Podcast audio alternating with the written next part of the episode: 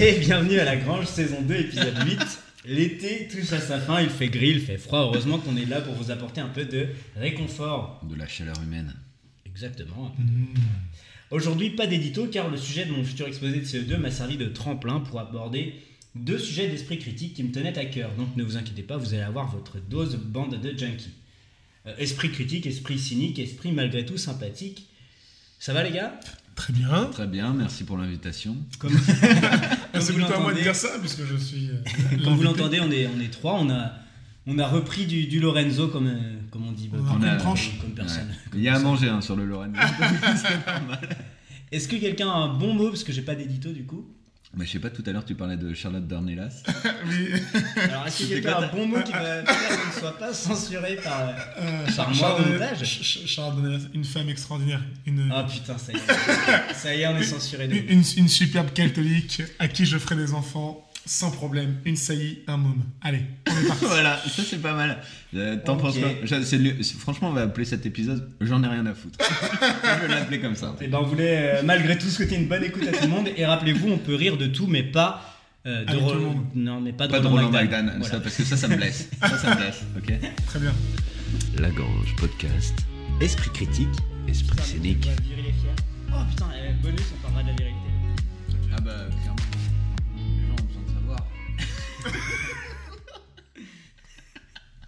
Et Eric euh, n'a rien préparé, une fois n'est pas coutume. Voilà, non, non, mais on. Ah, il est tellement mignon, on ne peut pas vraiment lui en vouloir, mais est-ce que tu veux quand même te lancer dans l'exercice périlleux du freestyle? Bon, je pense que c'est là-dedans que j'excelle, donc euh, clairement, c'est.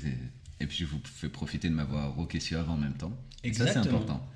Alors, oui, effectivement, j'avais rien préparé parce que j'étais dans une période. Quand j'ai préparé des choses, c'est parce que j'étais dans une période de ma vie où tout me réussissait. À partir du moment où euh, je préfère profiter de mon lendemain de cuite pour être dans mes draps plus que de- plutôt que d'écrire un podcast, je me lance. Je me lance, je prends la fiche Wikipédia et je vais essayer de, de vous en apprendre un peu plus aujourd'hui sur le Che Guevara. Et petite euh, coupure, petite euh, coupure, euh, Wikipédia, en vrai, c'est une excellente source. Voilà, je, je tenais juste à dire ça. Si vous n'êtes pas content, bah, modifiez les, les fiches Wikipédia, en fait, c'est fait pour ça. Voilà. Oh, Ou créer collégial. Qui, qui peut. Est-ce qu'on a un auditeur qui peut créer la fiche Wikipédia de la Grange Podcast, s'il vous plaît? Comment ça serait génial Ce sera que des trucs négatifs. La Grange Podcast. Podcast non seulement pas drôle, mais de plus en plus facho. Merci Eric. Merci à Lorenzo. Je- je te- je- J'ai bien vu que je te décomplexais. ah ouais, carrément. J'assume vachement mieux d'avoir les yeux bleus. hein. Bon bah écoute, euh, Che Guevara. Alors, Che Guevara, qui est né en, un 14 juin 1928 en Argentine. Moi, je croyais qu'il était chilien à la base. C'est déjà un truc que j'ai appris. Il est né en Argentine dans une famille euh, d'origine aristocratique, mais qui vivait comme une classe moyenne. Cependant, bah, comme à peu près euh, tous les bourgeois qui n'ont pas trop d'argent, son capital est plutôt social, donc c'est-à-dire qu'il a appris à jouer aux échecs très vite. Il parlait le français couramment à l'âge de 12 ans. Donc voilà, il, a été mis dans les études très tôt. Il, faisait du rugby, malgré qu'il était très fortement asthmatique. Et donc euh, bah, son père n'était pas trop pour. Quand il a commencé ses études de médecine, après, il est allé, euh, passé en première ligue de rugby en Argentine. Et là, son père lui a dit non, non, mais c'est pas possible avec ton asthme, t'arrêtes ça. Donc par contre, il était déjà, il commençait déjà à être très politisé. Il a failli se marier à une fille de la haute bourgeoisie, mais finalement ça s'est pas fait, de part justement parce qu'il était assez iconoclaste. Et Je, donc, je suis déjà bluffé. Donc c'est un mix entre euh, Raoult, Chabal et, euh, et Mélenchon. Incroyable. et de là, Avec une constitution un peu faible, quand même. ah non, bah, et bah clairement pas, parce que le gars a quand même joué en première ligue de rugby avec de l'asthme, sachant qu'à l'époque on n'avait pas la ventoline ou toutes ces choses qui permettent de vivre ton asthme à peu près correctement. Donc à partir de là, il y a quelque chose qui va le forger, ça va être son voyage qu'il va, qu'il va faire à travers euh, l'Amérique latine tout entière. Il va partir avec un copain de promo, ils vont monter sur sa moto et ils vont descendre toute l'Amérique euh, latine. Et euh, l'idée c'était d'aller euh, donner un coup de main dans une léproserie pour mieux comprendre comment on traitait les Ça lépreux, existait ça. encore Ouais, mais ça existe Incroyable. encore les léproseries. hein. Ok. Il y en a en Nouvelle-Calédonie. Eh ben, Et donc l'idée c'était ça à la base. Et à travers tout ça, il va, il va traverser le, le continent il va se rendre compte que le vrai problème des gens qui n'ont pas d'argent, c'est le système politique et le système économique, le capitalisme. euh, Comme on le vit aujourd'hui, bah, nous dans les pays riches, on le voit un peu moins, mais je pense que si tu traverses l'Amérique latine il y a 60 ans, 80 ans, tu t'en rends compte tout de suite. Donc il voit ça, Et là, il prend vraiment conscience politiquement et il se dit qu'il a un rôle à jouer. Donc il commence à se rapprocher, il va, il va, euh, il bouge dans un autre pays d'Amérique latine pour voir parce que là, à ce moment-là, il y a un, il y a un, président euh, qui est élu, qui est euh, un révolutionnaire léniniste, et il se rapproche, il va voir ce qui se fait, comment ça peut marcher. À partir de là, il bouge au Guatemala. Au Guatemala, il rencontre Fidel Castro et Raúl Castro d'abord, puis Fidel, qui eux, alors Fidel, revient de Cuba où il avait été emprisonné pendant 18 mois suite à une attaque sur un poste euh, le 26 juillet en fait. C'est à partir de là, il va créer le groupe du 26 juillet. Il est parti avec 120 hommes, Fidel à l'époque. Il a attaqué euh, une caserne, la plus grosse caserne de l'île, où il y avait 400 soldats. Il les a attaqués pendant la nuit, il a profité du carnaval, et il a attaqué les 400 hommes. Malheureusement, il y avait deux sentinelles qui étaient là, qui n'auraient pas dû être là, et qui, lui, qui ont fait échouer l'attaque. Et sur les 126 hommes, euh, il a dû en rester une vingtaine sur la fin, dont euh, Fidel qui a été emprisonné. Vu que c'était euh, son groupe, c'était un groupe de jeunes orthodoxes. de- Orthodoxe. bah, je sais pas, c'était euh, des, des croyants quoi. Ça, a joué parce que le père de Fidel connaissait l'archevêché ou le, le pope. Non, Et ils ont, ça, a joué, ça a joué sur la libération de Fidel, à condition qu'il soit exilé. Donc Fidel se retrouve au Guatemala. Et par contre, Fidel, il lâche rien. Lui, c'est un révolutionnaire pur et dur. Il veut virer euh, Fulgencio Batista, qui est à la tête de Cuba à l'époque, est un dictateur, mais soutenu euh, par l'impérialisme américain. Donc à l'époque, tout ce qui était euh, dictature de gauche qui se mettait en place euh, en Amérique centrale, la CIA va jouer de force pour qu'il soit renversé. Euh, on a Pinochet qui s'installe au Chili. On a, enfin, dans toutes les, dès qu'il y a des, idées communistes, qui, vu que c'est la guerre froide, dès qu'il y a des présidents euh, de gauche qui s'installent et qui essayent de faire changer les choses en faveur du peuple, bim, les États-Unis arrivent, mettent la file de la- de l'argent, euh, file, des armes pour que ces présidents soient destitués, tués. Et donc Batista est en place et soutenu par les États-Unis. Mais les idées communistes, du communiste et socialiste marchent très fort en Amérique du Sud. Et donc là, Fidel, lui, il se dit, vas-y, je vais trouver des Cubains, des Cubains euh, Un peu chaud, quoi. un peu chauds, et il monte un groupe de 86 gars, dont le Tché.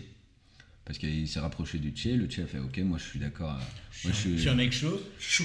je suis Je suis un chaud, mec chaud de ta région. mais vraiment chaud parce qu'à à la base, il part, vu qu'il a fait ses études de médecine et qu'il a validé son diplôme, il part comme médecin dans, dans ce groupe. C'est censé être le médecin du groupe. Sauf qu'il se trouve que à la fin de l'entraînement, avant de partir, le gars qui les entraînait dit Ok, c'est lui la meilleure recrue.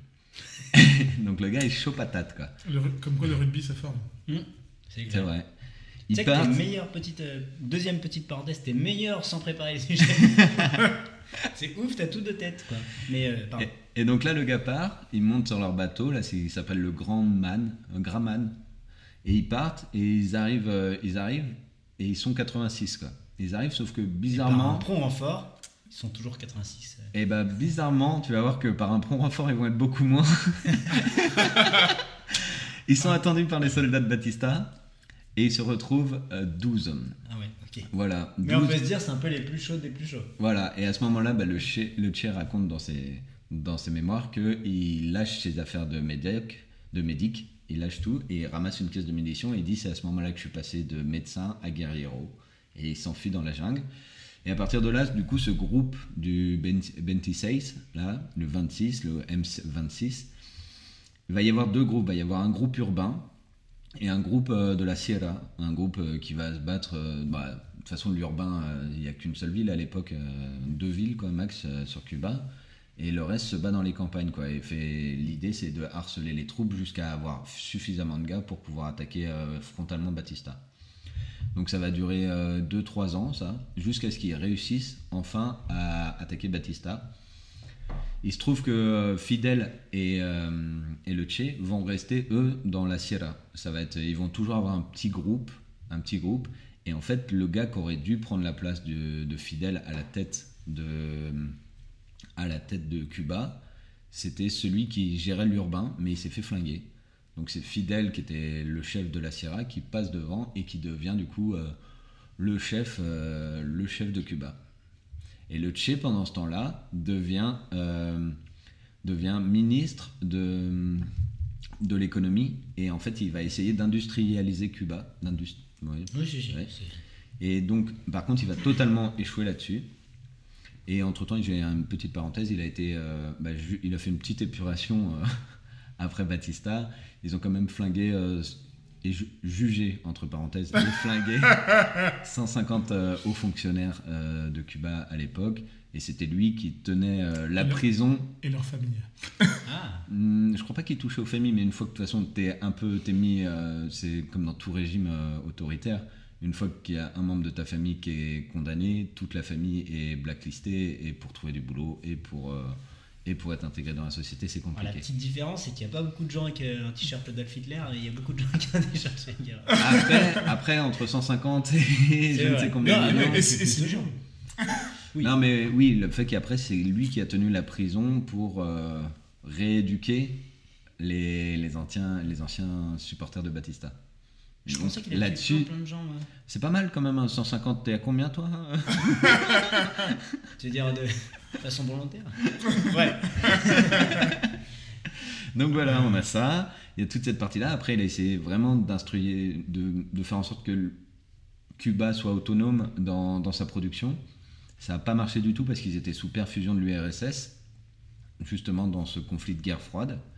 Le Che, voilà, ça reste un révolutionnaire, donc il n'est pas resté. Il est allé après en Afrique, où il a essayé aussi une révolution au Togo. Ça n'a pas du tout marché. Il est revenu. En Angola, ils ont envoyé des troupes aussi. euh, Donc le Che, faisait partie.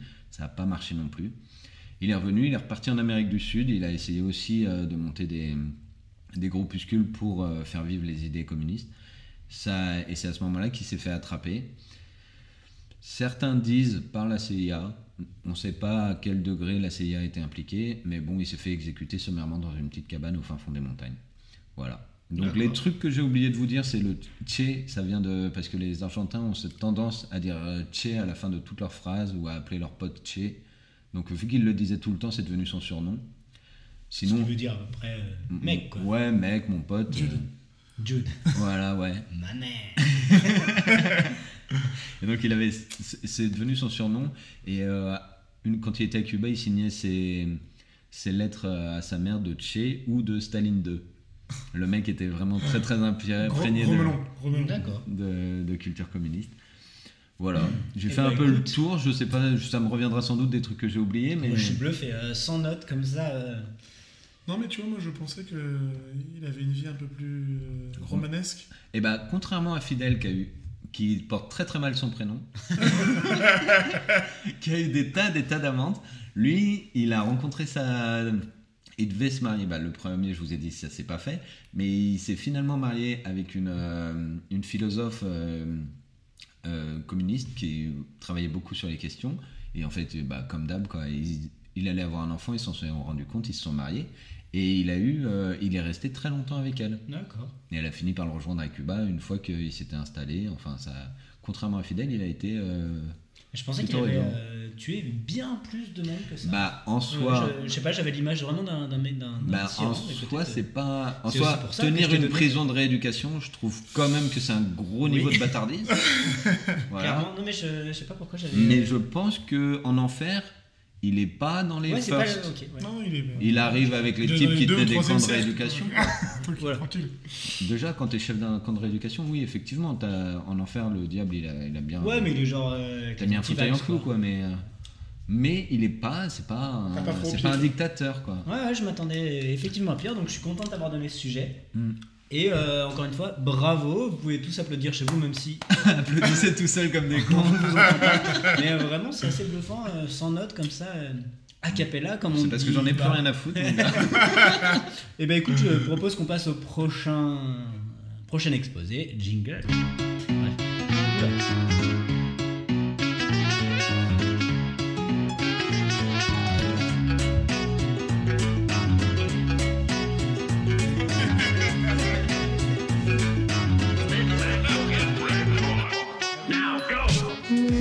Exposé de CE2. La rubrique où je fais mon exposé de CE2. Tu pas plus de donner qu'un antilax.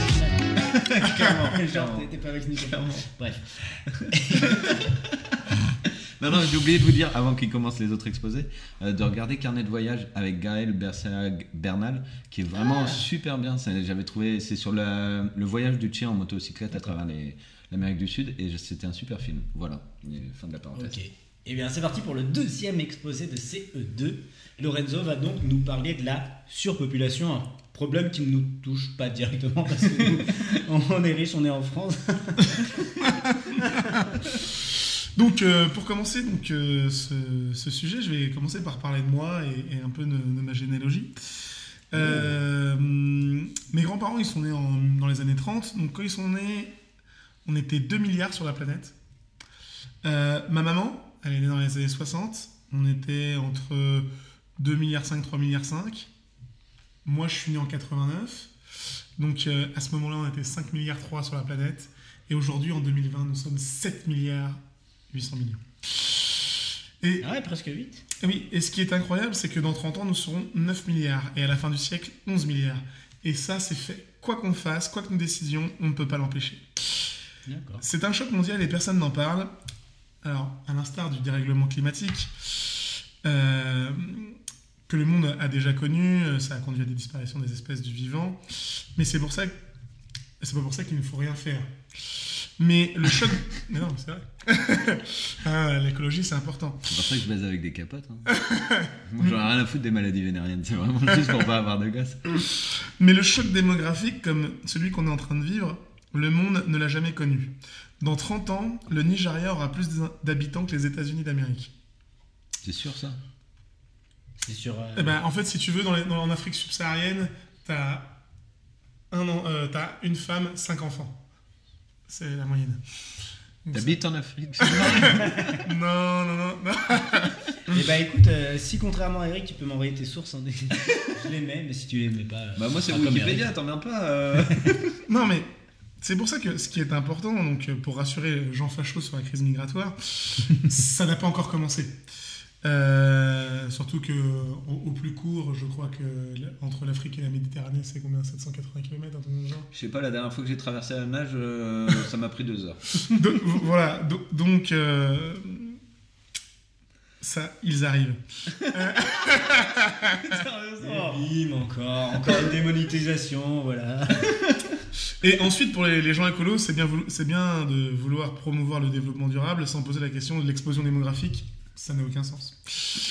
Le sujet de la, démographie est donc colossal et pourtant, il n'y a aucun organisme mondial qui suit la progression de la population mondiale. Alors que qu'en agriculteur, qu'en agriculture, il y en a des dizaines. Euh, sans vouloir faire de contrôle des naissances, je pense qu'il serait quand même temps de prendre conscience, d'essayer de traiter ce problème. Aujourd'hui, les Chinois ont arrêté leur, leur politique de l'enfant unique. 2017, je crois, non? Comme ça, c'est hyper récent. Hum, Oui. C'est récent. ouais. Oui, parce qu'en fait, ils se sont rendus compte qu'ils pouvaient plus payer leur retraite. Mm. Donc, Et puis, euh, il y avait pas. un max de meurtres de filles. Un max oui. De bébés Oui. filles. Est-ce qu'on Dans peut- les campagnes, t'as peut- une fille, c'est un malheur. Tu la balances direct dans la réserve. Oui, parce que culturellement, quand t'as une fille et qu'elle se marie, elle fait plus partie de ta famille. Ouais, ça. et puis tu dois payer en plus. Ah ouais La Ouais, T'amènes une dot en plus. Eh oui. Tu dois Attends, mais tu refiler ta perds, fille et tu tu perds perds ton de gamin et l'argent. tu payes. Ouais. Et- RIP Mulan. Et donc, Ah ouais. Ah, bah, c'est pour ça qu'elle veut, un- elle veut être un homme dans la chanson Mulan. et euh, donc, comme je le disais, donc, entre donc, les, les, les Chinois qui ont repris Dardar et euh, l'Afrique, donc, qui a un ratio euh, de, De une naissance. femme, cinq enfants, Ouais.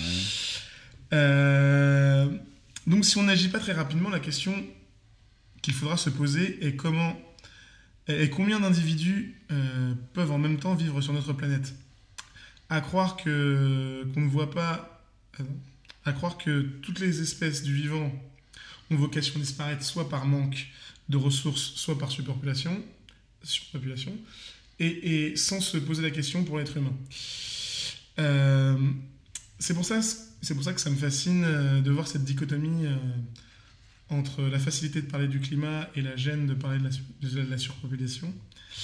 Alors, euh, j'aime beaucoup cette jeune suédoise, si sympathique, si souriante, Je sens que ça va partir en couille. Ouais, c'est sûr que ça va partir en et, couille. et tellement originale dans ses réflexions. Ah, c'est Greta Thunberg. c'est sympa, moi j'aime bien. Moi j'aime bien aussi. Mais la, la question démographique est imminente et je pense que les plus grandes instances devraient se réunir avec l'Afrique pour augmenter donc, la- leurs infrastructures et leur niveau de vie parce Mm. Il me semble, Mhm. je dis ça, il me semble qu'il y a une, colère- une corrélation entre le niveau de développement Exactement. et l'explosion démographique. Exactement. C'est vrai. Et entre le réchauffement Donc, climatique gros, et la disparition euh, des pirates aussi. C'est vrai. Oh putain, je vais parler de corrélation et de causalité, les gars. Ah, Vous allez bien, chier. tu vois, c'est un, un bon Mais, pour euh, toi. mais je, de ce que j'avais fait comme biblio, je suis assez d'accord. En gros, euh, plus tu. Tu. plus tu montes en niveau de vie, Voilà. plus tu Moins fais tu moins d'enfants. Ouais. En gros, donc. euh, Ce qui est pas logique. Bah, un enfant, ça coûte cher. Non, mais en gros, accès à des soins, accès à de la contraception, euh, changement Oui, il probablement culturel. Donc, effectivement, je suis assez d'accord avec Il Lorenzo. faut, faut investir sur la pilule et la capote. Exactement. Bah, le plus on- Oui, oui, mais il y a ça, mais en soi, je pense, euh, moi, c'est toujours un problème. euh, Je me dis, tu vois, on a réussi à, à gérer les engrais azotés de façon à pouvoir produire plus et à pouvoir nourrir toute la population, parce que sinon, on allait vers la famine euh, à la- avant 40, là, dans les années 30-40. On a réussi à faire ça. Je me dis que ça, c'est pareil. La surpopulation, c'est un problème qu'on peut, on peut gérer. Le vrai problème, c'est sûr que plus on est d'humains, plus on va polluer. Mm. Enfin, dans nos façons de consommer. Donc, oui, là, c'est corrélé. Peut-être que c'est plus un changement de mentalité euh, qu'il faut avoir dans les pays riches. On peut aussi prendre le problème à l'envers. Est-ce que c'est pas aux pays riches de réfléchir sur leur façon de consommer pour consommer autant qu'un pays pauvre, qu'importe le nombre d'individus qu'ils ont Parce qu'une famille de 6 six, Africains d'un Oui, pays pauvre et euh, consomme euh, beaucoup moins qu'une famille de Oui, mais 6 ils consomment mal. Bah, le manioc, ça coûte pas bien cher. hein.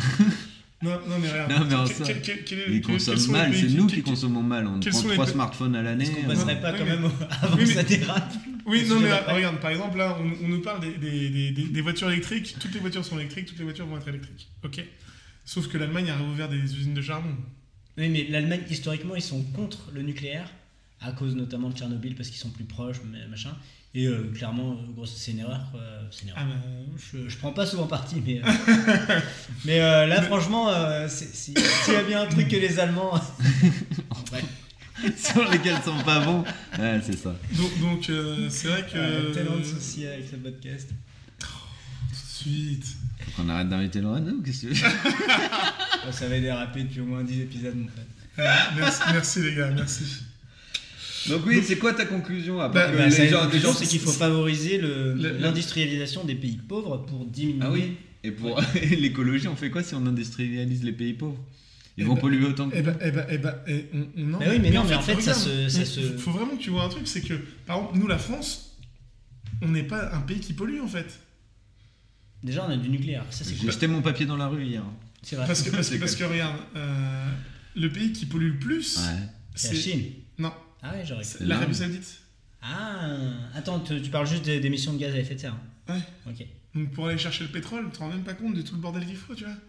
Et, et le ouais, truc, après, la pollution, c'est. et le truc, c'est que, bon, bah, là, ce qui est intéressant là, ré- récemment, c'est que on, on va avoir un nouveau fleuron français sur la fusion des atomes et plus sur la fission, avec euh, Kardash ou Kardarash, ou comment je sais plus comment ça s'appelle. le- Aucune idée, mais si, euh, s'ils maîtrisent la technique, ça défonce. Oui, bah là, il- apparemment, il Ça- maîtrise, ça y est, et Ah ouais, et il faut, que- faut quand même. Il faut, Demande à voir, mais si c'est le cas, ça mais, ah, tous les savants du monde viennent en France, euh, à Cadarache, je crois que c'est Cadarache, ouais, pour, euh, pour ça, Pour baiser la main de. pour euh, la de fusion. Putain, s'ils y arrivent, en vrai, pour la fusion atomique. Ça veut dire qu'on n'aurait pas de déchets nucléaires. Exactement. moins, Et il serait radioactif, je crois qu'une dizaine d'années. ou- moins et euh, surtout beaucoup plus de production de. C'est plus. Ouais, je sais plus combien de fois le soleil, c'est incroyable. Et bah, belle. euh, Mais bon, de toute manière, Elon Musk nous sauvera tous, fabriquera une station orbitale, il nous emmènera sur une autre Il planète. n'y a pas de place pour des mecs comme toi sur une, orbi- une station En tout cas, orbitale, mec. Un bel exposé. et- Clairement, clairement, tu me manges pour trois personnes. À quel moment ils vont choisir de t'emmener là-bas? C'est hors de question. Ouais, pour on passe couper, à du, l'exposé. pour, pour couper du bois, repeindre des volets et moult activités champêtres. Ta vie, elle est dans la forêt, pas sur une station orbitale. Ah non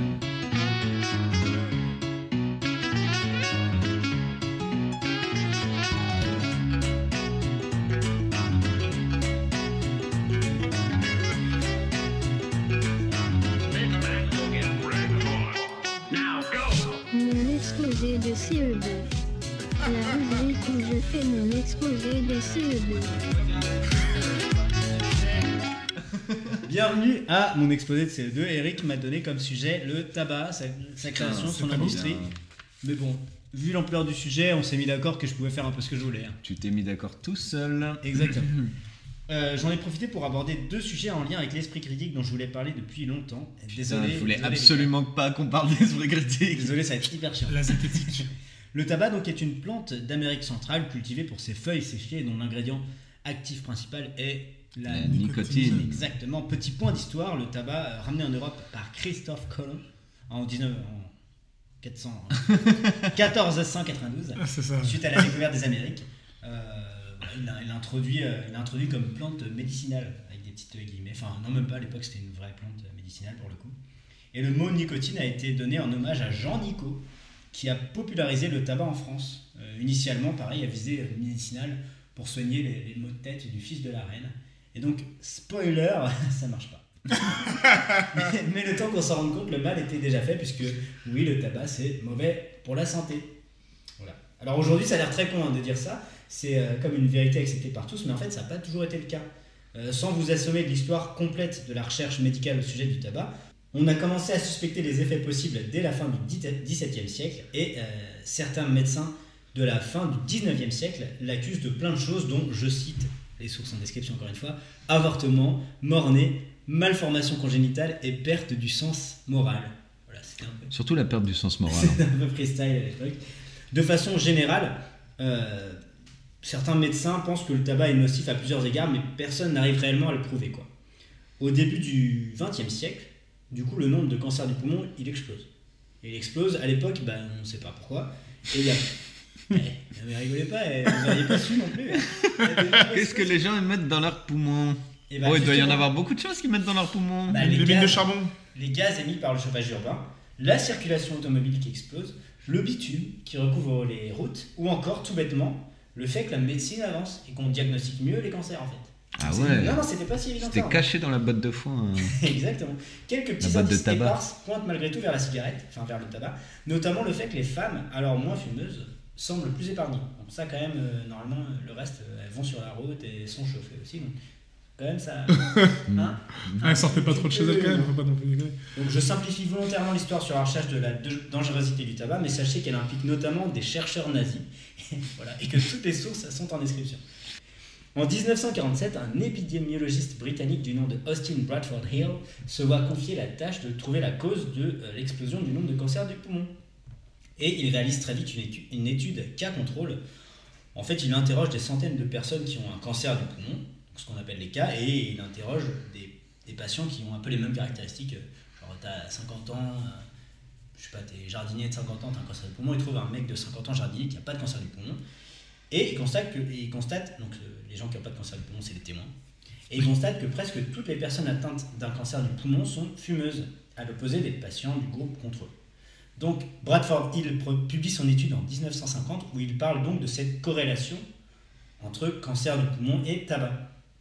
Cependant, et de l'aveu même de Bradford Hill, euh, cette corrélation n'est pas suffisante pour dire que le tabac cause le cancer du poumon.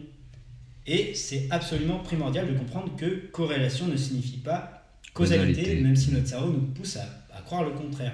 Donc je vais faire juste une petite parenthèse, parce que bah, c'est un des points que je voulais aborder, qui est primordial à comprendre en esprit critique. Corrélation ne veut pas dire causalité. Je vais illustrer ça avec un exemple tiré d'un super site, le, le Cortex, voilà, qui est en description. Donc, imaginons que la consommation de cannabis soit corrélée avec des résultats scolaires inférieurs à la moyenne. Pourquoi pas? Mettons qu'on a trouvé ça dans une étude. Donc, en fait, on ne peut pas conclure. C'est possible que fumer du cannabis ben, cause des moins bons résultats, mais c'est aussi possible qu'en fait, quand tu as des mauvais résultats à l'école, euh, Tu fumes bien. du... Ouais, et tu fumes. Ok. Exactement. Ou encore, on peut dire que les gens plus sociables tendent à la fois à fumer du cannabis et à s'en battre les couilles de leurs notes. Tu vois Donc, euh, on- tu vois, corrélation n'est pas causalité. L'exemple du site, il s'arrête ici, mais on peut même compléter par un autre cas de figure. Quand on analyse des données de façon rétrospective, une corrélation, ça peut également être le fruit du hasard. Il existe même un site pour ça qui cherche, donc sur un grand nombre de données, euh, des co-corrélés. Ainsi, est-ce que tu savais que euh, le nombre de jeux vidéo vendus au Royaume-Uni euh, est corrélé avec le nombre de personnes tuées par feu d'artifice aux États-Unis? Est-ce que ça veut dire que si on arrête de vendre des jeux vidéo aux euh, au Royaume-Uni, plus personne ne va mourir à cause d'un d'artifice aux États-Unis? Eh ben, probablement pas en fait.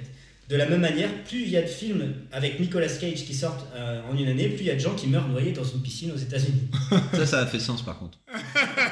En fait, c'est souvent aux États-Unis parce que bah, le site est en description, mais en fait, euh, voilà, c'est. Ils, ont- ouais, ils font beaucoup de statistiques aux États-Unis. Ouais. euh, là encore, il est probablement inutile de porter plainte contre Nicolas Cage pour homicide. euh, Mais on peut porter plainte pour d'autres choses contre Nicolas Voilà, Cage. a pas faux. moult, euh, moult, Des, euh, des coupes de cheveux très aléatoires. Voilà, c'est juste qu'en recherchant rétrospectivement sur un grand nombre de données, bah, on peut vite tomber sur des courbes corrélées par pur hasard en fait. Euh, voilà. Vous pouvez le, le répéter une dernière fois tous en cœur, voilà, corrélation n'est pas Causalité. bien joué. Euh, sauf que dans le cas du tabac, ben, en fait, la corrélation, la corrélation était bel et bien une causalité. Maintenant, en fait, ça paraît évident, enfin tout le monde le sait, le, tabac cause le cancer du poumon. Mais encore une fois, à l'époque, c'était pas si évident que ça. Et même le gouvernement britannique, donc, qui avait demandé l'étude à Bradford Hill, a mis 7 ans euh, avant de reconnaître euh, ce lien, enfin cette causalité. Et de manière générale, le lien de causalité a été globalement accepté par l'ensemble des scientifiques au milieu des années 60, soit- soit 15 ans plus tard. Quoi. Mais alors, comment Bradford Hill et son aco- acolyte Richard Doll, dont j'ai pas parlé euh, pour simplifier, mais c'était le gars sûr, si tu veux, Ouais, comme moi, je suis ton gars sûr, quoi. Comment donc ont-ils pu s'imposer face au lobby du tabac qui ont corrompu un max de scientifiques Grâce à deux astuces, et la numéro 2 va vous ébahir. Oula. Ça putaclic. Déjà, ils se sont pas laissés démonter, ils ont réalisé une étude prospective. Donc, à l'inverse d'une étude où tu interroges des gens, là, ils, sont, ils ont. Ils vont voir des gens qui fument en- Voilà, pour voir combien vont avoir le cancer. Voilà, en termes de puissance, euh, de puissance statistique, c'est bien plus puissant, mais euh, ça coûte Beaucoup plus cher. Beaucoup, beaucoup plus cher, et c'est beaucoup plus galère à réaliser. Yes. Et tant qu'à faire, les mecs, ils se sont pas fait chier, ils ont pris 36 000 patients. Vraiment. euh, Allez, Ah oui, mais elle a dû coûter très très cher. Ça cette a dû coûter très très cher et pour être sûr que ça soit. Parce qu'un des trucs aussi qui, qui fout la merde, c'est que quand tu suis plein de gens, il y en a plein qui abandonnent. Ouais. Et ben ils ont pris les gens les plus, euh, les plus gros moutons, ceux qui euh, suivent le plus, les médecins. Donc 36 000 médecins. et en termes de puissance statistique, ça pèse très très lourd. Donc je vous passe les détails techniques savoureux, mais cette étude, elle a été euh, une des plus ambitieuses, puisqu'elle a suivi donc ces 36 000 patients, et elle les a suivis jusqu'en 2002, 11 ans après la propre mort de Bradford Hill. Et ça, c'est beau. Et euh, évidemment, elle a permis de confirmer avec une puissance statistique énorme la dangerosité du tabac. Donc il y a plein plein d'autres études qui ont confirmé le lien entre le cancer du tabac, euh, cancer pardon, du poumon, petit lapsus, et euh, tabac. Évidemment, mal- maladie cardiovasculaire et plein d'autres choses réjouissantes, mais ce qui est primordial, c'est que euh, bah, déjà ça a été reproduit et la, reproducti- la reproductibilité est une pierre angulaire de la méthode scientifique. Et la deuxième astuce, c'est tout simplement euh, le mec, à un moment, il, pesait trop et voilà, il a décidé de créer des critères de causalité. Ah ouais. Donc voilà, et le mec il était épidémiologiste. il- Donc en 1965, il a créé les, les, bah, les critères de, de Hill, le critère de Bradford Hill. Donc il a, il a- il a D'accord, il a laissé son pote. nom dans. C'est que lui. Ouais, ok. En fait, c'est neuf critères qui, s'ils sont présents, sont en faveur d'une relation de causalité. alors que son gars sûr. Voilà, Ouais. Ouais. Mais Vraiment, voilà. c'est c'est pas des critères parfaits, c'est plutôt la formalisation de critères de bon sens. Et ils doivent plus servir d'aide à la réflexion que d'outils infaillibles. Mais plus de 50 ans après, donc là, on les utilise encore en fait. Et ils sont. Et ben justement, j'allais vous. Est-ce que euh, là, il y a des critères de bon sens qui. Oui, pour alors. vous dire que quelque chose cause quelque chose? Euh, si ça. a Un lien direct, par exemple? Je sais pas ce que tu appelles un lien direct. Non, mais par exemple, euh, un cancer du poumon du tabac, on va se dire, bah, il y a un lien direct parce que le tabac touche le poumon. Si par exemple, tu es malade à cause de quelque chose que tu Et manges, bah oui, alors c'est le critère numéro 7, plausibilité, il faut qu'il y ait une plausibilité biologique. voilà.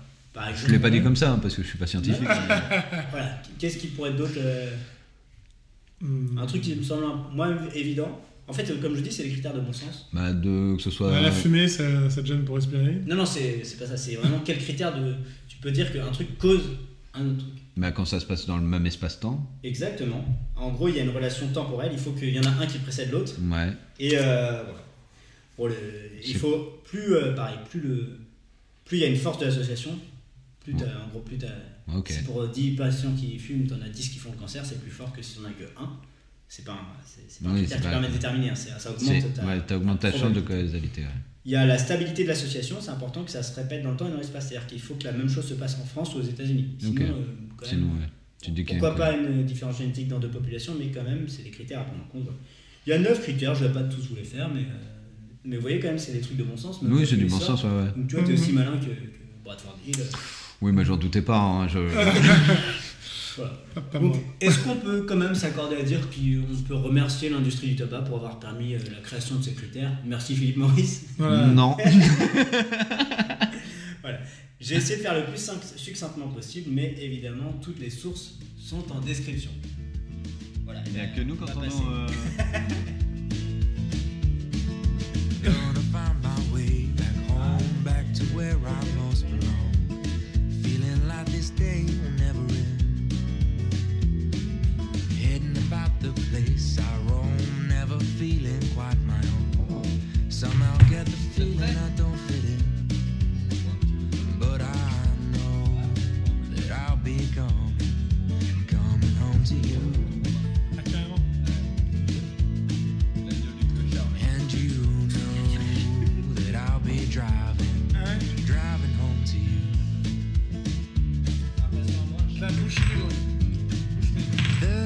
thousand miles seems far too many.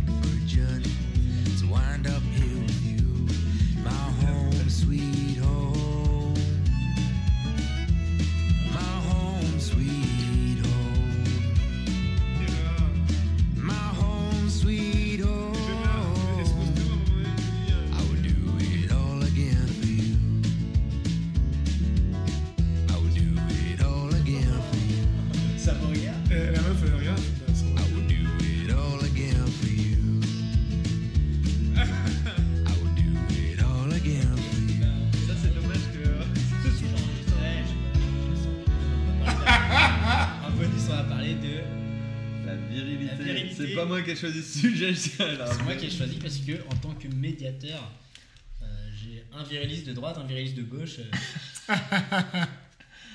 c'est- que- complètement con en plus de juger les gens par rapport à leur appartenance politique Tout ou quoi fait. que ce alors soit. moi, je, Je me définis plus comme un anarque que comme un mec de gauche. Ah, encore mieux. Euh, moi, Alors, les gars, pour vous, c'est quoi la, la virilité? Alors, euh, est-ce qu'on parle de la, vérité de, de penser, comme on disait tout à l'heure je trouve que c'est une arnaque intellectuelle de fou. Est-ce que tu penses qu'il y a deux vérités du coup? Moi, pour moi, ouais, je pense qu'il y a une, une- une vérité physique et une virilité euh, intellectuelle. Et ben ça, je- déjà, je trouve ça euh, ouf. Ah, c'est, ouais, ça, c'est vraiment un commentaire qui prend pas parti. Euh, je trouve ça fou ce que vous voulez dire. ah, ça Alors, je dirais pas dans quel sens c'est fou, mais en tout cas, c'est fou. dans le sens où je comprends pas le. Enfin, pour moi, Bah, clairement, euh, on sort de la définition de la vérité. Je ne vois pas. euh, Bah, tu peux, il y a des mecs par exemple qui sont tout fins, qui dégagent une autorité naturelle. J'imagine que c'est ça Ex- que tu parles. exactement, moi je veux dire. Ça tu me fait peux- chier de lui donner des arguments, hein, mais. La vérité pour toi, c'est l'autorité quoi. Bah, non, non, mais c'est pas ça, peut. mais c'est que, par exemple, moi, bah, euh, je... on fachosphère, nous voilà. Moi, par exemple, j'ai. Ah, euh, d'accord, d'accord, Vous d'accord. pouvez écrire vos mails d'insultes. euh, Donc, donc, on, donc, le, on le transmettra. donc moi, par exemple, j'ai- j'ai j'ai un ami. euh, Noir Non, mais plus noir que. Non, mais j'ai un ami homosexuel. Et si tu veux, Il est viril. non, voilà, il, a, il, a, il est entre, entre 20 et 25 ans. Et bah, pour. Le peut être un bon pote parce que. Si, si, non, mais il est entre 20 et 25 ans. Et, et, et tu vois, Mal son âge quand même. Et tu vois, moi, je trouve que pour sa génération et, et, et, et les- et le, le- le flux de personnes que je peux voir de 20, entre 20 et 25 ans, parce que je fréquente beaucoup de gens entre 20 et 25 ans, euh, je, je, je le trouve très viril, tu vois. Ouais. Il est très viril. Il, Mais il dans il- quoi Il est très viril. Bah, justement, dans, dans son affirmation des idées, dans. Il, il va, il, va, il va avoir des. On va dire euh, des. Des caractères. euh, comment dire. euh, Être convaincu qu'on a raison, on est juste con, hein, on n'est pas viril. Hein, non, non, non, mais, non, mais, non, mais il, a des, il a des caractères euh, qu'on peut assimiler au masculin. Voilà, c'est ça que je veux dire. Bah, pour moi, c'est ça, viril. Hmm Et du coup, la virilité in- intellectuelle. je- bah, Bah, genre l'autorité. Bah, l'autorité, tu la retrouves par exemple le plus souvent dans un couple chez le mec. Voilà. Tu vas voir papa à la maison, ce qui va te mettre sur la gueule. Quoi. ouais, mais non, mais C'est on parle souvent de- ça, de- d'une manière générale. là. Mais Ah, bah, de- L'autorité, c'est quelque chose qu'on a- on, on attribue aux hommes. Alors que la douceur, c'est quelque chose qu'on attribue aux femmes. Moi, Dans le Ouais, vieux mais est-ce monde, que ouais. justement, c'est pas euh, construit Ah, si, c'est une construction sociétale, une bien construction, sûr. Peut-être. Bien sûr, la c'est bien, sûr, les Non, Peut-être caractéristiques. que vraiment, euh, génétiquement, t'es programmé pour être plus. Bah, sinon, c'est la bagarre, quoi. Voilà, on va dire Eh que, bah, que je- la, en vrai, te- je sais pas. il y la, a la- des- la testostérone, te, te- je Oui, pense, c'est ça. Et bah, c'est pas si évident que ça. Il paraît. Mais, euh, Bah, mais, euh, mais, mais, tu, mais en, en gros, ce qu'on appelle viril, je, je pense hein, euh, bah, la vérité physique, moi je comprends. La vérité intellectuelle, en gros, pour vous, c'est quelqu'un qui serait plutôt, plutôt autoritaire, sûr de soi. pas du tout d'accord avec ça. Alors, Enfin, pour, pour moi, personnellement. Mais euh, on- on- ouais, je, ouais, je termine. Sur ton chemin. De- donc, donc, sur- euh, donc, euh, pour euh, revenir sur ce qu'est la, donc pour partir sur le physique, bah, le- quand, quand on parle d'un homme viril, je pense que tout le monde a en tête euh, le beau brun ténébreux, euh, mal Non, rasé. Le beau blond ténébreux. Moi, ouais, c'était plutôt ouais, caractère sexuel secondaire, donc voix grave. euh, mâchoire euh, carrée. Voilà, mâchoire carrée, pilosité abondante. dente, ouais, tout ça, tout ça. Euh, L'agressivité, je ne sais même pas, tu vois. Je... Euh, non, mais, et donc, mais là, ça, ça, on va rentrer un peu plus dans le comportement. Et dans le comportement, euh, pour moi, euh, euh, voilà, c'est quelqu'un euh, qui a des. Qui, qui, comment dire, comme je, je disais tout de suite, qui assume ses idées, qui euh, s'écrase pas, qui, euh, qui se laisse pas faire. Mais donc, on peut tout s- à fait retrouver chez une femme. Mais bien entendu, D'accord. bien entendu. Et des femmes très viriles, pour moi, personnellement. Alors, maintenant, je, je- je laisse à Eric de nous définir, le, plaisir de nous définir sa, Je sais pas. sa vision, et après, on pourra en j'ai toujours mais- un problème avec ça, le côté. euh, pour moi, quand, moi je me connais, hein, quand je suis violent, c'est que je suis touché. Enfin, c'est que là, j'ai plus envie d'argumenter, quoi. Ça va être, je vais, je vais perdre. Pour moi, je perds en virilité en étant violent parce que c'est la dernière limite, quoi. C'est le, la chose où. Tu perds en intelligence. Je perds en. Oui, Parce bah, que c'est-à-dire que c'est que t'a- t'admets qu'intellectuellement t'as été battu. C'est pour ça que tu, tu oui, deviens violent. mais pas forcément dans un débat, tu sais. Oui, non, mais Des bien fois, sûr. on peut t'insulter, juste insulter, Ouais. et puis tu fais, ok, là, c'est le truc de trop. Ça déborde. Et puis on, tu demandes pas, on- il n'y a plus d'intelligence qui rentre en jeu parce que le débat en, le- la- en face de toi, c'était même pas de l'intelligence qui était déjà présente. Donc euh, je me sens pas plus ou moins intelligent à partir du moment où je deviens violent avec quelqu'un qui n'était pas avec moi, qui était pas intelligent avec moi à la base. Oui mais, la, oui, mais la violence physique, c'est quand même euh, c'est le dernier rempart. un mais- manque de réponse euh, verbale. Oui, mais c'est une réponse quand même.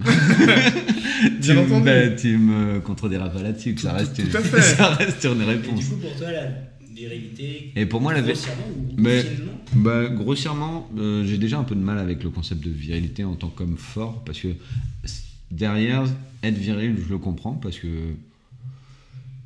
tu te poses en tant que personne dans, ta construction. Moi, c'est une construction sociale, hein, totalement. Si j'avais pas eu les parents que j'ai, je n'aurais pas, j'aurais pas, je dégagerais pas ce que je dégage, quoi, clairement. Bien sûr.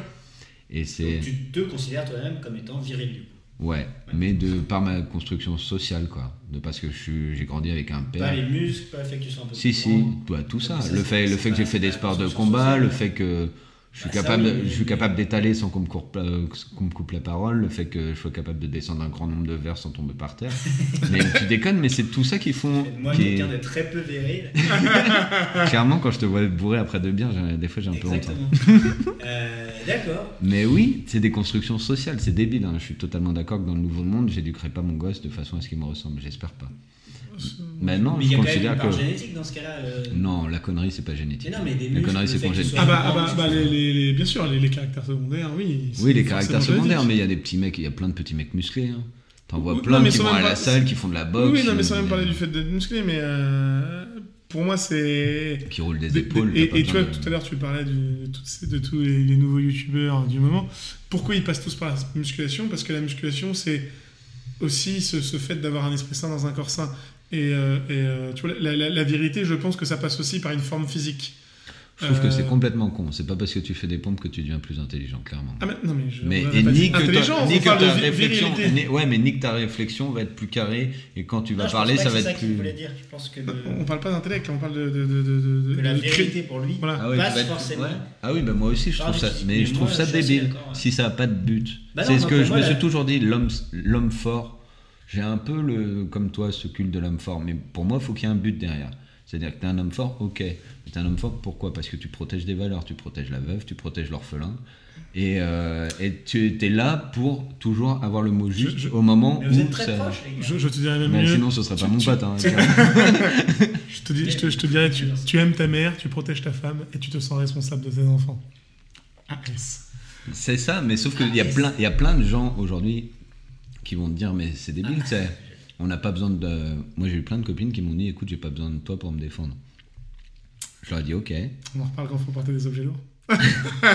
Sauf que toi tu le penses ça. Moi j'ai eu plein de copines qui portent des trucs lourds vraiment, et qui se mais- démerdent mais- très bien pour les mais- déménagements et tout. En fait, moi, je- moi, ce que je pense aussi, je un pense truc. pas, je pense que c'est débile, je pense que c'est une fausse après, place qu'on a dans la société. après, tu vois, moi, je pense qu'il y a un côté aussi virilité et un côté machisme. Euh, ouais, faut les détacher. lié. Faut détacher les deux. je, pense- je pense qu'il y a, il y a, il y a, il y Moi, j'aurais tendance à être d'accord avec Eric, il faut le détacher. Oui, il faut le détacher, mais, faut, mais, mais mais je, mais je pense qu'il y, a- il y a aussi une zone où les deux s'entremêlent. Ouais. Et, euh, et, et tu vois, moi, par le- exemple, je pense aussi que euh, c'est les matriarches qui font les plus grands machos. Ouais, clairement. Et, moi, tu vois, mon, malheureusement, ou heureusement, enfin, j'ai été élevé par une femme extraordinaire, Catherine. et, euh, et- et elle a Moi fait. aussi, je vis des forts moments. Putain, c'est Commence des- On a dit pas les mamans. Et, euh, et euh, du coup, euh, et du coup, elle, elle m'a, elle m'a élevé euh, toute seule et dans dans dans un schéma euh, malgré elle et malgré moi, euh, forcément où je vais où, où je vais avoir la, la réflexion machiste parce que je le suis pas en réalité, mais euh, facile, ça me fait rire, c'est un truc euh, qui m'amuse, mais euh, Mais mine de rien, non, ça joue vachement. Mais mais je ça, suis mais ça- totalement mais ça- d'accord mais sur ça le joue rôle dans mon- des, des ça joue dans mon comportement, c'est-à-dire que moi, pour moi, euh, si- si- quand je ne, par exemple, j'ai eu un grave accident il y a quelques années et, et durant cette période, je, ne me sentais pas capable de, de, de protéger ma petite amie. T'es proche, quoi Et ça, ça me rendait malade. Ça me, ça me tournait le bide, quoi. Quand on Moi, je trouve que j'ai trouvé été le plus intelligent, c'est justement le jour où je me suis retrouvé avec un bras en moins, quoi. Où vraiment, je me suis dit, bah écoute, justement, j'ai plus ce truc-là de. Je me balade en mode. euh, Je peux dé- Si on m'emmerde on m'emmerde ou on emmerde quelqu'un que j'aime, je peux décocher une droite. Et j'étais vraiment en position euh, de, de faiblesse. Et je trouve que justement, j'étais plus intelligent à ce moment-là.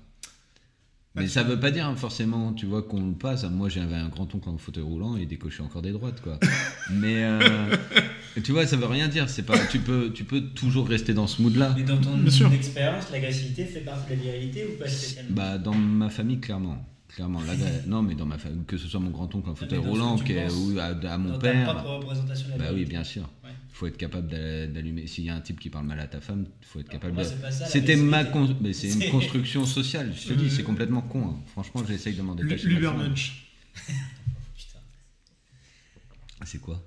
Le C'est surhomme. une théorie nazie Ah non, mais c'est la- Nietzsche. c'est- C'est Nietzsche. C'est Nietzsche. Nietzsche, le surhomme. qui a été repris par. Ça a été repris par les nazis, mais à la base, c'est pas une théorie nazie. Autant Ouais, voilà. Autant vous dire que les nazis n'auraient pas trop apprécié notre ami Lorenzo. Non, effectivement. Mais c'est, on a, je sais pas. je- pour moi, c'est une construction sociale la virilité, hein, clairement. Oui, je, pense- je pense. Tu vois, si toi t'étais mal quand t'étais plus capable d'assurer un rôle de protecteur, finalement, tu t'es rendu compte que t'apportais autre chose quand même aux gens qui t'entouraient que. Ah, euh, Apparemment, ça l'a vraiment euh, rendu mal. Quoi. Ah oui, oui, moi je, je, je, je supportais pas de sortir en fait. Euh, dès qu'on Donc, sortait. virilité, notion de protection des. Ah bah oui, pour moi c'est important. En fait, pour, pour moi, alors après, est-ce que c'est être macho ou est-ce que c'est être viril ou machin Je sais pas, mais j'ai l'impression que ça se rapproche un peu de l'image d'épinal qu'on a de, des hommes des cavernes. Ouais. Ah ben bien sûr. Et Ouais. qui, j'ai aucune idée si c'est vrai ou pas. hein. Vraiment, je j'ai pas fait de, de recherche de biblio en, en anthropologie, euh, mais euh, un peu, tu vois, le mec avec la massue euh, et sa peau de bête qui va, qui va à la chasse, qui va protéger sa, sa tribu. euh. J'ai l'impression que c'est un peu ça. Mais sauf que ça, maintenant, c'est. En vrai, il y a plein de mecs qui font oui, moi je suis pas comme ça, mais sauf qu'ils gagnent un max de pognon, quoi. Donc ils sont capables de quand même subvenir aux besoins de, des Ah, gens qu'ils aiment, alors- sans être, sans être, euh, sans être des types avec des gros bras. Ah, mais sans la- être- la- on est bien d'accord qu'aujourd'hui, la, la force physique ne rentre plus du tout en compte dans la production de ressources. Bah, clairement pas. À part pour et- toi, parce que ça. ça- oui, ça, c'est mon, métier. Mais, euh, mais et, et- et donc, du- valeur qu'avant. ouais. Et, et donc, du coup, si tu veux, et d'ailleurs, c'est. Et là encore, spoiler alerte, euh, c'est aussi pour ça que le féminisme se développe aujourd'hui. Puisque la, femme a pris une, place plus grande dans la, vie publique et euh, professionnelle parce que la force physique n'était plus au centre de, de la production des ressources. Et donc, du coup, bah, pour taper derrière un ordinateur, tout le monde peut le faire. Euh, et aujourd'hui, en plus, la France, qui devient de plus en plus une société de services, euh, est la porte ouverte à toutes les fenêtres euh, SJW ou féministes et autres. On va encore avoir des soucis. C'est un peu un plaisir aussi d'avoir des soucis de- de- d'insultes par mail. Ça- Mais parce que toi, tu peux pas les saquer, les JW, donc tu vas forcément Ouais, laisser. tu vas forcément être là. Bon, à partir du moment où on est d'accord avec moi, euh, ça me donne pas d'avoir des. Euh, eh ben écoutez. euh, Est-ce qu'on a. Non, mais toi, tu nous as pas dit, c'est quoi pour toi la Ah non, définition si de la vérité? pour moi, c'est vraiment l'image que je me fais de la vérité, c'est purement des attributs, c'est ce qu'on attribue au caractère se- sexuel secondaire masculin. Donc c'est vraiment une voix grave, des. Ouais, mais dans la société, dans la société, pourquoi les- il y aurait encore des gens qui. Pour toi, aujourd'hui, la vérité, c'est que ça. C'est que des attributs. Ouais. Tu penses pas qu'il y a des types. euh, les, les gros salaires aujourd'hui euh, dans les costards, les mecs tout fins, euh, c'est des mecs virils? Non. Des- des- non, par exemple, tu vois, alors bon. Des, des grosses têtes avec des petits corps, euh, des avortons. quoi. je, Ouais. je couperai peut-être avant. Si je coupe là, c'est qu'on a. Si je coupe là, c'est. Bon, on vous souhaite une bonne. C'est qu'on a, qu'on a dérapé. J'espère que ça a été une. Là, là, on va partir en discussion de copains qui va déraper. À la grange. Euh, toujours, toujours plus clivant. Bien des bisous. Et donc, euh, moi, euh, un mec que je trouve pas viril du tout, c'est Eric Zemmour. vois. Ouais, moi aussi, incroyable. Et je le trouve pas viril physiquement, et Oui. je le trouve pas Et- viril et- dans sa ouais, façon de et- s'exprimer et- aussi. Ah si, moi je. Intellectuel, je- je trouve que. eh non, mais c'est une escroquerie, mon pote. C'est une escroquerie totale. Enfin, non, c'est pas une escroquerie, c'est juste que euh, c'est pas le bon mot, quoi.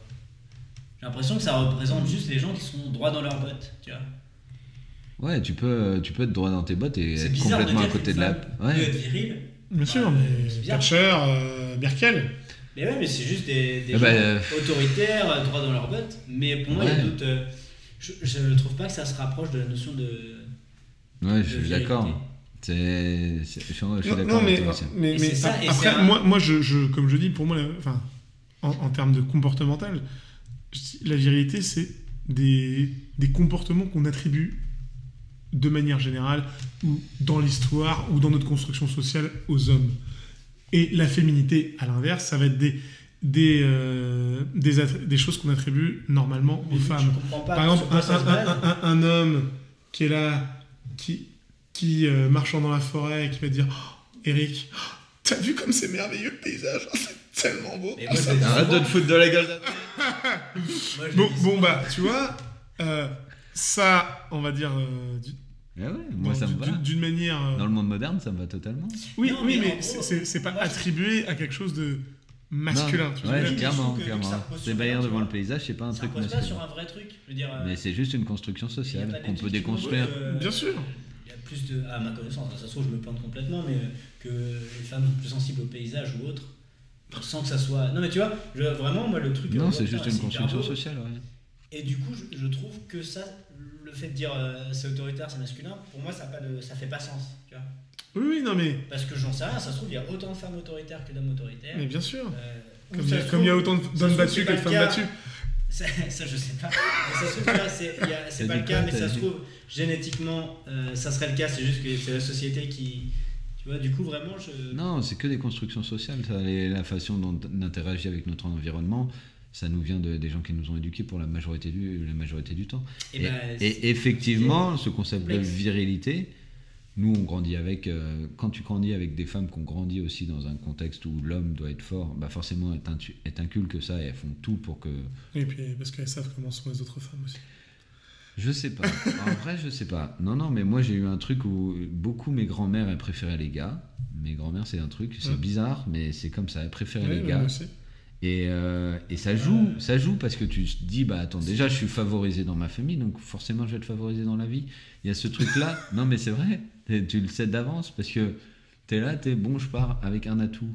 Les, les filles te préfèrent aux autres filles. Et t'es là, t'es, mais c'est complètement con quoi. Et donc ça va jouer sur ton rôle de je suis meilleur. De base, ça va, ça va rentrer dans ta tête sans que tu le veuilles Ouais, tu vas, tu vas te sentir au-dessus, sans que tu le veuilles. Parce que on, on va te traiter comme tel. À partir du moment, si on te traite comme une merde toute ta vie, tu vas penser que tu es une merde. Si on te traite comme un prince toute ta vie, tu vas penser que tu es un prince.